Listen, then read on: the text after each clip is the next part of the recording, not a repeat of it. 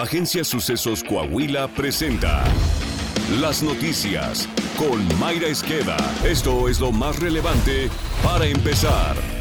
Desastrosa de principio a fin. Fue la campaña que tuvo Morena y los partidos del Trabajo y Verde Ecologista en Coahuila. A poco más de 30 horas de que concluyan las campañas en Coahuila, el Partido del Trabajo dijo que apoyará al candidato de Morena para la gobernatura, lo que provocó descontento en Ricardo Mejía Verdeja, quien sostuvo que continuará en la contienda. Unas horas antes, también el Partido Verde desconoció a su candidato en Coahuila, Lenin Pérez. Entrevistado por el periodista Joaquín López Dóriga en Radio Fórmula, Armando Guadiana señaló que la adhesión del PT a su candidatura llega demasiado tarde y externo que la alianza con ese partido se debió haber hecho al iniciar la campaña. Un poco tarde que se vino la gente del PT, pero pues más bien bastante tarde porque pues ya faltan eh, unas cuantas horas para terminar la campaña, pero todo bienvenido.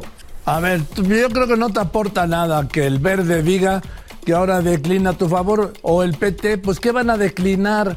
No, pues no, no, no es una declinación, porque en la boleta ya están los candidatos. Tras entrevistar a Ricardo Mejía, López Doriga le pidió que le comunicara a su esposa, la señora Marlene Cañas, ya que ella dijo responde con mayor claridad sobre los temas de su campaña. Ricardo, con todo respeto, ¿puedo hablar con su esposa? Está con usted porque ella es mucho más clara, con todo respeto, que usted para hablar del tema de la campaña. No está ahorita, pero luego le digo con todo gusto. Bueno, a ¿Eh? ver si puedo hablar con ella. ¿Sí, por favor? Sí, claro que sí. Durante los cuatro años y seis meses que lleva el gobierno federal de Morena, ya superó el total de asesinatos registrados en los seis años de Enrique Peña Nieto. El reporte MX, la guerra en números de T. Richard MX, detalla que de acuerdo con el registro de homicidios dolosos de la Secretaría de Seguridad y Protección Ciudadana, del 1 de diciembre de 2018 al 29 de mayo de 2023, las fiscalías estatales y federales han registrado 156.035 homicidios dolosos en México. Esta cifra, dada a conocer el martes por el periodista Joaquín López Dóriga, revela que hasta ayer el gobierno de la 4T estaba a 25 asesinatos de alcanzar la cifra global de la anterior administración. Si atendemos que el promedio diario de asesinatos en nuestro país es de 83, este miércoles la administración de abrazos, no balazos, habría superado a un año y medio de concluir todos los homicidios dolosos registrados en el mandato de Peña Nieto.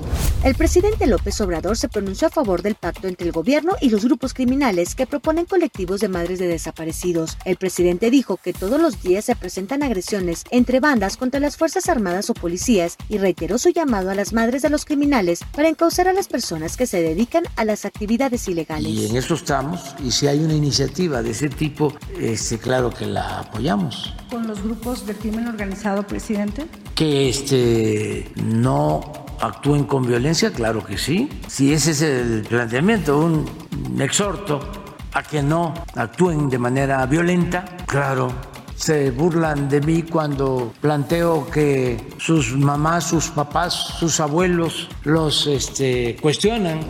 En abril del presente año, el costo financiero de la deuda mexicana ascendió a 68.376 millones de pesos, lo que equivale a un aumento de 85.4%, el máximo incremento real registrado para un mismo periodo de los últimos 28 años, de acuerdo con el informe mensual de finanzas públicas de la Secretaría de Hacienda. Este costo incluye el pago de intereses, comisiones y gastos de deuda pública del gobierno federal, petróleos mexicanos y la Comisión Federal de Electricidad, así como programas de apoyo a ahorradores y deudores de la banca. El reporte detalla que de enero a abril de este año, dicho costo ascendió a 326.672 millones de pesos, un incremento real anual de 53.2%.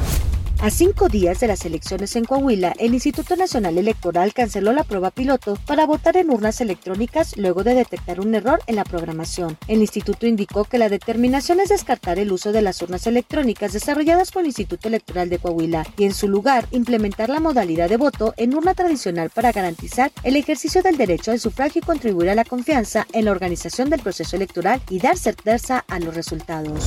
Política. El candidato gobernador de la Alianza Ciudadana por la Seguridad Manolo Jiménez Salinas, llevó a cabo el último encuentro de los foros Pulso 23, un gran programa para escuchar a las juventudes coahuilenses y presentarles sus propuestas encaminadas a impulsar a quienes son el presente y futuro de Coahuila. De la mano de su esposa Paula Rodríguez López y acompañado de Erna Dávalos, Luz Elena Morales, María Bárbara Cepeda, Beatriz Fraustro y Álvaro Moreira, abanderados de la Alianza Ciudadana a las diputaciones de los distritos 12, 13, 14, 15 y 16, recordó que esta gran programa programa Pulso 23 se llevó a cabo en todo el estado, en donde se reunió con miles de jóvenes y escuchó las inquietudes y necesidades de que tienen en cada región en particular. Este miércoles, Manolo Jiménez cerrará su campaña en los terrenos de la Expoferia Saltillo a las 19 horas, esperando la asistencia de miles de personas al acto.